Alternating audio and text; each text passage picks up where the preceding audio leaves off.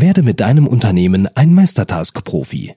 Zusätzlich zum beliebten Meistertask Basic Workshop gibt es jetzt auch den Pro Workshop.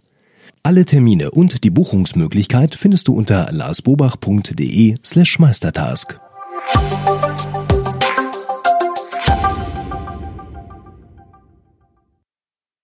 Hallo und herzlich willkommen zu Fraglas. Wir geben Orientierung im digitalen Dschungel, sodass wieder mehr Zeit für die wirklich wichtigen Dinge im Leben bleibt. Mein Name ist Wolfgang Schüttler und ich stehe heute wieder neben dem lieben Lars. Hallo Lars. Hallo Wolfgang.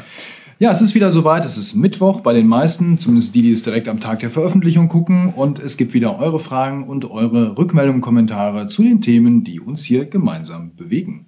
Ihr stellt sie wie immer mit äh, dem Hashtag Fraglas bei YouTube unten in den Kommentaren oder schickt sie per E-Mail an fraglas.larsbobach.de. Da würde ich gerne mal kurz einhaken. Bitte ich gerne. Ich, ähm, bitte schickt uns mal Fragen, was euch im Selbstmanagement reizt, ja, oder was euch da, was ihr da für Herausforderungen habt, weil das ist ja das Thema, mit dem ich mich eigentlich hauptsächlich beschäftige. Ne? Klar, die Technikthemen, die gehören auch irgendwo dazu und da ist ja auch mein Blog und auch mein YouTube-Kanal bekannt drüber geworden. Aber gerne auch, wenn ihr Selbstmanagement-Themen habt, wenn ihr Themen habt mit Aufschieberitis, ja, wenn ihr Themen mit eurem Kalender, mit E-Mail-Bearbeitung, mit eurem E-Mail-Eingangskorb habt, auch solche Themen würden uns hier sehr freuen und die werden garantiert bevorzugt behandelt. Wunderbar. Der Ingo hatte geschrieben, äh, da geht es nicht um Technik, nicht um Selbstmanagement. Ja, ein bisschen, es geht ein bisschen um Technik, nämlich und zwar um das Thema Tastatur und iPad. Mhm. Du hast ja vor einiger Zeit mal Tastaturen und Cases, also Hüllen, äh, die angeguckt und verglichen und er fragt, naja, er hatte auch mal einen Tipp damals gegeben, zwecks einer Logitech-Tastatur. Wie sieht denn jetzt eigentlich nochmal final dein Ergebnis aus zu dem Thema? Ja, werde ich jetzt nochmal, übrigens gibt es noch eine Mind-Setup-Geschichte, die wird in diesem Halbjahr, also im ersten Halbjahr 2020, wird das nochmal überarbeitet. Ich habe noch ein bisschen gebraucht, bis ich da final gesettelt war, da ich das vorstellen konnte. Ich nutze zwei Tastaturen an äh, meinem iPad, wenn ich so unterwegs bin, zwischen meinen Büros hin und her pendel und sowas, dann bin ich meistens mit dem Smart Keyboard und dem Smart Folio Keyboard heißt das ja von Apple unterwegs. Äh, das schützt das iPad gleichzeitig. Ich kann das mal schnell aufstellen und, und, und. Wenn ich sehr viel stationär arbeite, ähm, dann habe ich wirklich eine Bluetooth-Tastatur verbunden und die mit diesem Canopy von Studio Neat heißen die. Ich glaube, die kann man auch nur in Amerika bestellen, war zumindest damals so. Ich habe da ein Video zugemacht. Wir verlinken das mal, das YouTube-Video oder den Artikel dazu auf larsbobach.de, wo ich die beiden mit vergleiche und auch die Vor- und Nachteile der jeweiligen Tastatur rausstelle. Und die zwei nutze ich und das ist wirklich, je nachdem, was was ich habe. Wenn ich weiß, ich arbeite stationär viel und muss viel schreiben, dann arbeite ich viel lieber mit dem Smart Keyboard von Apple und dem Studio Neat Canopy. Wunderbar. Dann haben wir die Senny. Die Senny ist ja eine unserer Stammzuschauerinnen und kommentiert auch fleißig äh, bei uns im YouTube-Kanal. Ähm, sie sagt, äh, sag mal Lars, zum Thema handschriftlichen Plan, hat sie den Podcast gehört von dir, ja. äh, zusammen mit der Barbara. Da waren ganz tolle Tipps drin. Ähm, aber eine Frage stellt sie sich dann dennoch, warum machst du die handschriftliche Planung nicht auf dem iPad? Gibt es dafür Gründe? Würde mich echt interessieren, da der Pencil ja für Handschrift gedacht ist.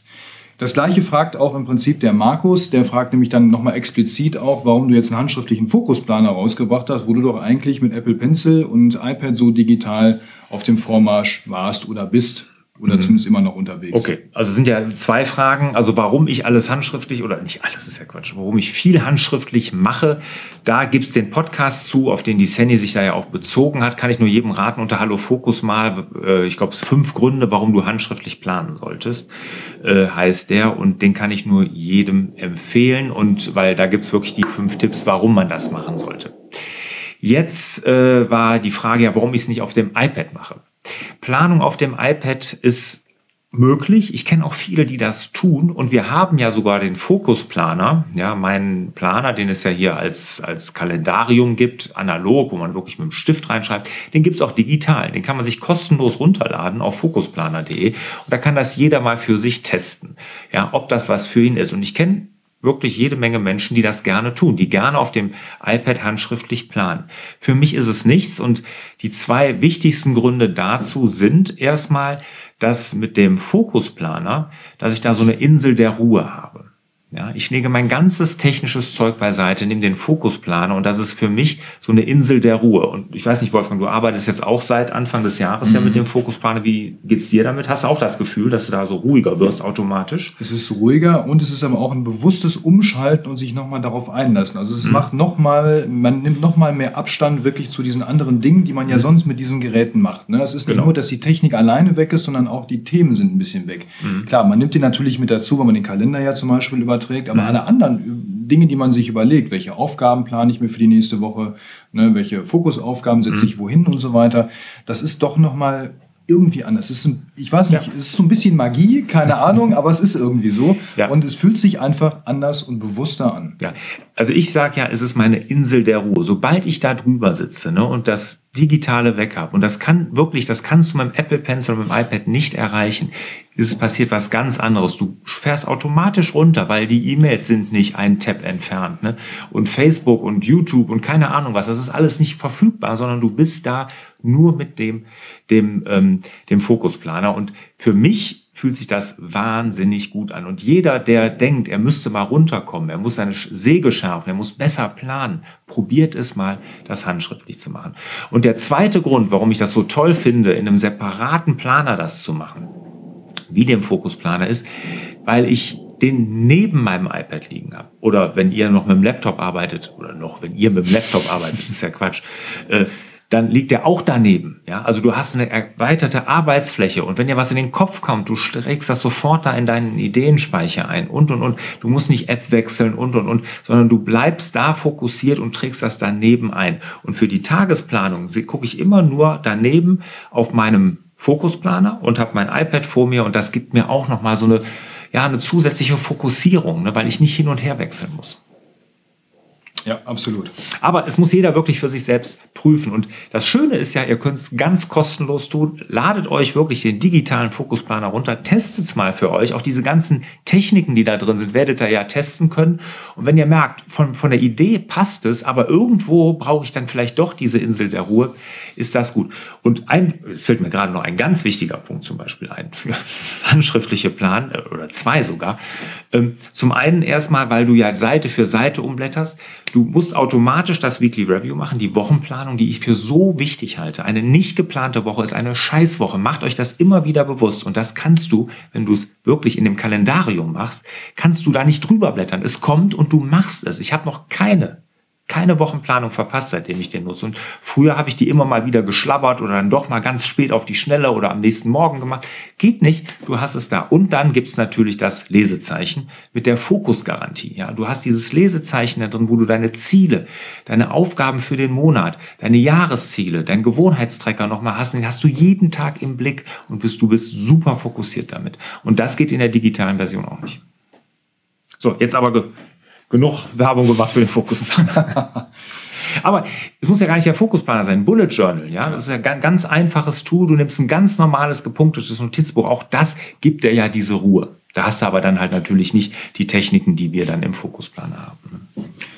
Absolut. Apropos, du hast vorhin so einen schönen Satz gesagt, so einen Nebensatz, falls ihr noch mit dem äh, Notebook arbeitet. Das erinnert mich an unsere Challenge, die wir ausgerufen haben, ähm, bezüglich iPad Pro gegen das iPad, nee, iPad Pro gegen MacBook Pro, so rum. Mhm. Wenn ihr daran teilnehmen möchtet, wenn ihr eure Vorschläge machen wollt, was wir hier mal vergleichen wollen, dann an fraglas.larsbobach.de oder eben in den Kommentaren mit Hashtag fraglas. Ein paar Vorschläge sind schon reingekommen, aber wir sammeln noch ein bisschen weiter. Mhm. Das hörte sich gerade von mir, das tut mir auch leid, das wollte ich nicht, das hörte sich so ein bisschen despektierlich an, so nach dem Motto, das, ja, was das ich da, wenn man da noch mitarbeitet, ist Quatsch. Das will ich gar nicht werten, wenn man nur mit dem iPad arbeitet, würde ich sagen. Hinterher arbeitet hier jeder wieder mit. so, jetzt haben wir den Jens dran. Der Jens äh, möchte gerne scannen und zwar mit dem iPad und zwar iPad Only. Mhm. Er sagt, mit dem Scanner iX 1500 von Fujitsu ist ein iPad Only Arbeiten nicht möglich. Ähm, er hätte sich da über eine Empfehlung für einen Scanner gefreut. Wir hatten da ja mal einen äh, entsprechenden Beitrag zu letztens, der auch mit iPadOS vernünftig nutzbar ist. Der iX 100, den er zurzeit nutzt, funktioniert gut, aber die iPad-Software von Fujitsu ist grottenschlecht und umständlich zu bedienen. Vielleicht habt ihr noch einen Tipp für ihn, wie man auch am iPad große Mengen an Dokumenten vernünftig scannen kann. Mhm. Also ich bin jetzt nicht der Scan-Experte, weil das große Dokumente machen eh äh, meine Assistenten und Mitarbeiter von mir und wenn ich für mich privat, das sind meistens keine großen Dokumente, die scanne ich dann wirklich eben mit dem äh, iPhone, also mit dem Smartphone mache ich das. Aber ich meine doch, jeder Scanner hat heutzutage doch ein WLAN, oder? Also ich meine, die scannen doch direkt ins WLAN. Äh, sprich, du machst mit dem WLAN eine Internetverbindung und dann scannst du doch direkt in die Cloud, oder? Ich würde das gar nicht übers iPad machen. Ich würde mir genau. einen Scanner holen. Ich weiß jetzt nicht, ob der Fujitsu das kann. Ich meine aber, die können das so gut wie alle, ähm, dass du dich direkt ins WLAN hängst und das in Cloud speicher, sei es Evernote, sei es Google Drive, sei es äh, Dropbox oder OneDrive, was auch immer. Du kannst die alle verbinden und auf Knopfdruck das Ding dann direkt da hochjagen. Ich würde das gar nicht übers iPad machen.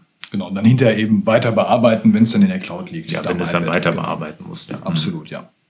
So, dann haben wir den Jürgen Martin, der äh, fragt, und zwar hat er ganz viele Daten gesammelt in seiner Agentur über die Jahre, die teilweise auf Festplatten liegen, auch noch auf CDs und DVDs von früher. Das sind Kundendaten, Kundenprojekte, alte Sachen, die möchte er aber nicht wegwerfen. Teilweise darf man sie ja auch nicht wegwerfen oder sollte nicht. Und er fragt jetzt, ob, es, ob du ihm raten würdest, das alles in eine Cloud zu legen, wie zum Beispiel in Google Drive, in eine geteilte Ablage, dort einfach hochladen, damit es dort eben auch außerhalb des Hauses als Backup vorhanden ist. Ja, ich sage jetzt mal, wenn die Hütte abbrennt, sind die CDs Schrott. Ja, ja klar.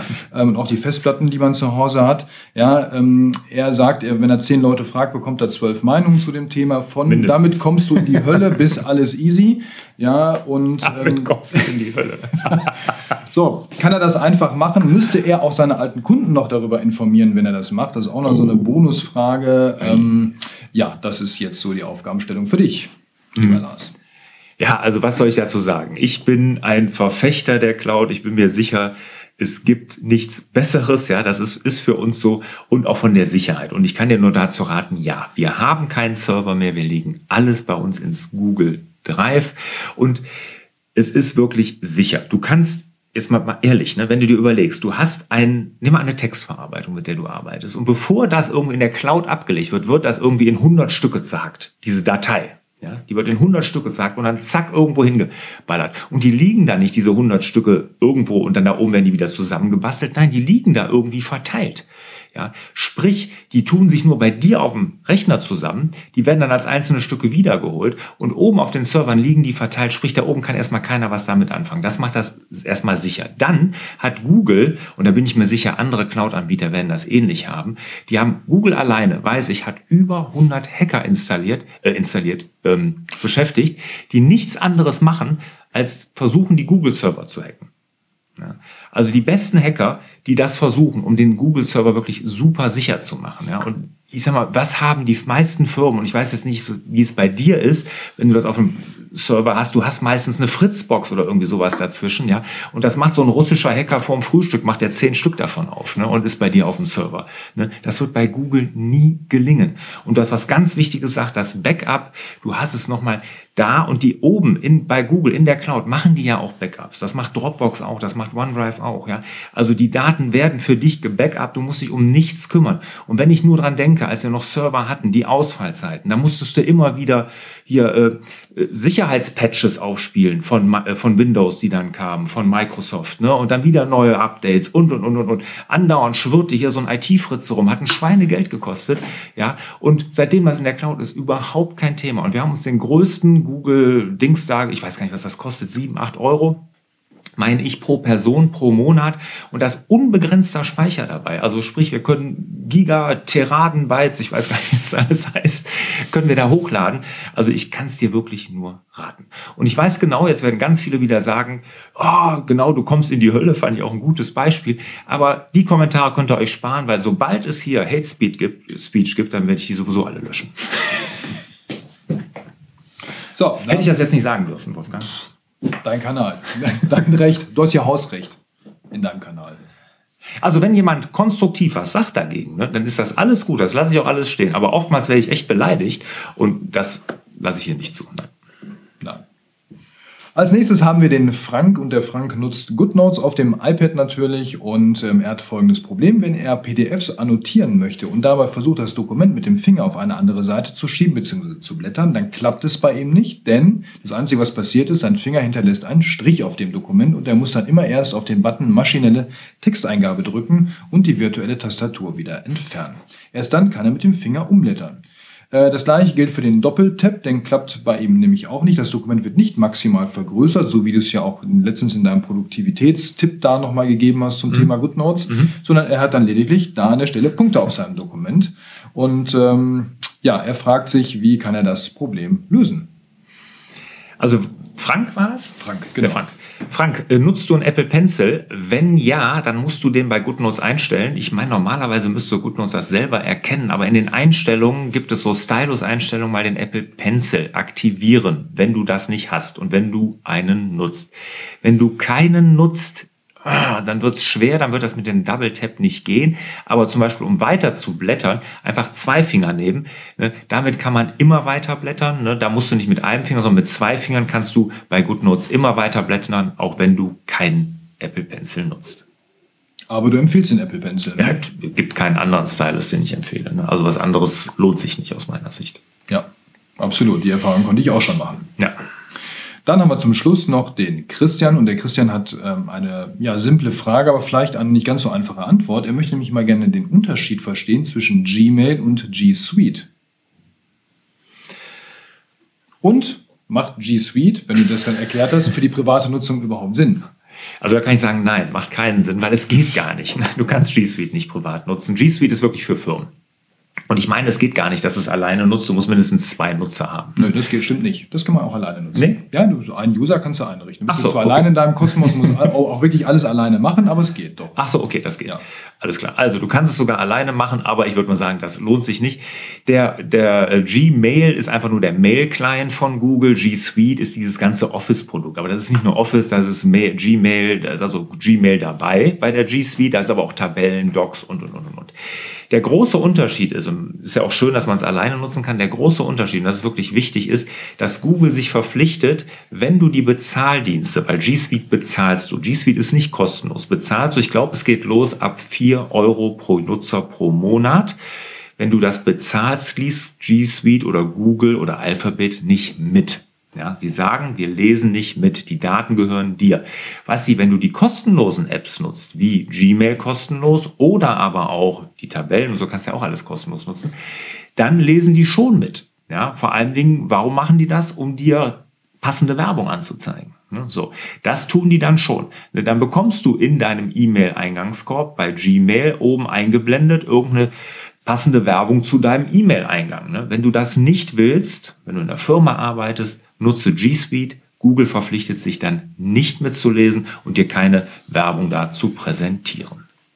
Also könnte man, wenn man vielleicht das mit der Microsoft-Welt vergleicht, weil ich glaube, da sind die Begriffe so ein bisschen geläufiger, könnte man sagen, Gmail ist das Pendant zu Outlook Genau, und G Suite zu Office 365. genau, genau so kann man es sagen. Ja. Ja, ich glaube, das erklärt es auch ganz gut. Ja, ne? nur wie gesagt, das eine ist kostenlos, Google liest mit, macht mit deinen Daten, nutzt die für Werbung, muss man sagen. Ne? Auf der anderen Seite G Suite, Google liest nicht mit, es ist wirklich ein Dienst für Firmen. Und da werde ich ja immer gefragt, ja, wenn die Amerikaner das abschalten und pipapo.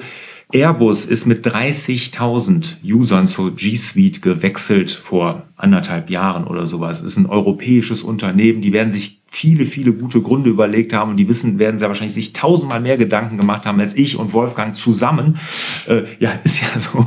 Und die werden gute Gründe gehabt haben, warum sie es getan haben und ähm, da sollte man relativ entspannt sein. Selbst eine große Wirtschaftsprüfungsgesellschaft hat das gemacht mit so einem, ich glaube, vier Buchstaben oder drei. Hier gibt es ja nicht so viele. Ähm, Mit vier kenne ich eine. Ja, mit drei kenne ich auch noch eine. Ach so, Und, ja, ähm, genau. Aber das sind im Prinzip also die beiden geläufigen großen. Eine davon, weiß ich, ähm, hat auf jeden Fall auch vor zwei, drei Jahren dahin gewechselt und die arbeitet ja nun wirklich mit hochsensiblen Daten. Mhm, Genau, ja. Und die liegen da verschlüsselt, die liegen da sicher, da müssen wir uns keine Sachen oder Gedanken machen.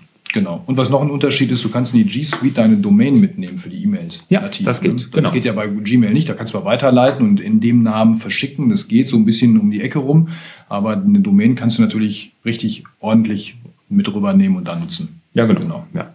Ja, Genau, wenn ihr an office.larsbobach.de schreibt, das ist eine Domain, larsbobach.de, die liegt bei Google, weil der, der Mail-Server bei Google in der G Suite liegt. Ganz genau. Apropos, da könnt ihr eure Fragen hinschicken. Ne?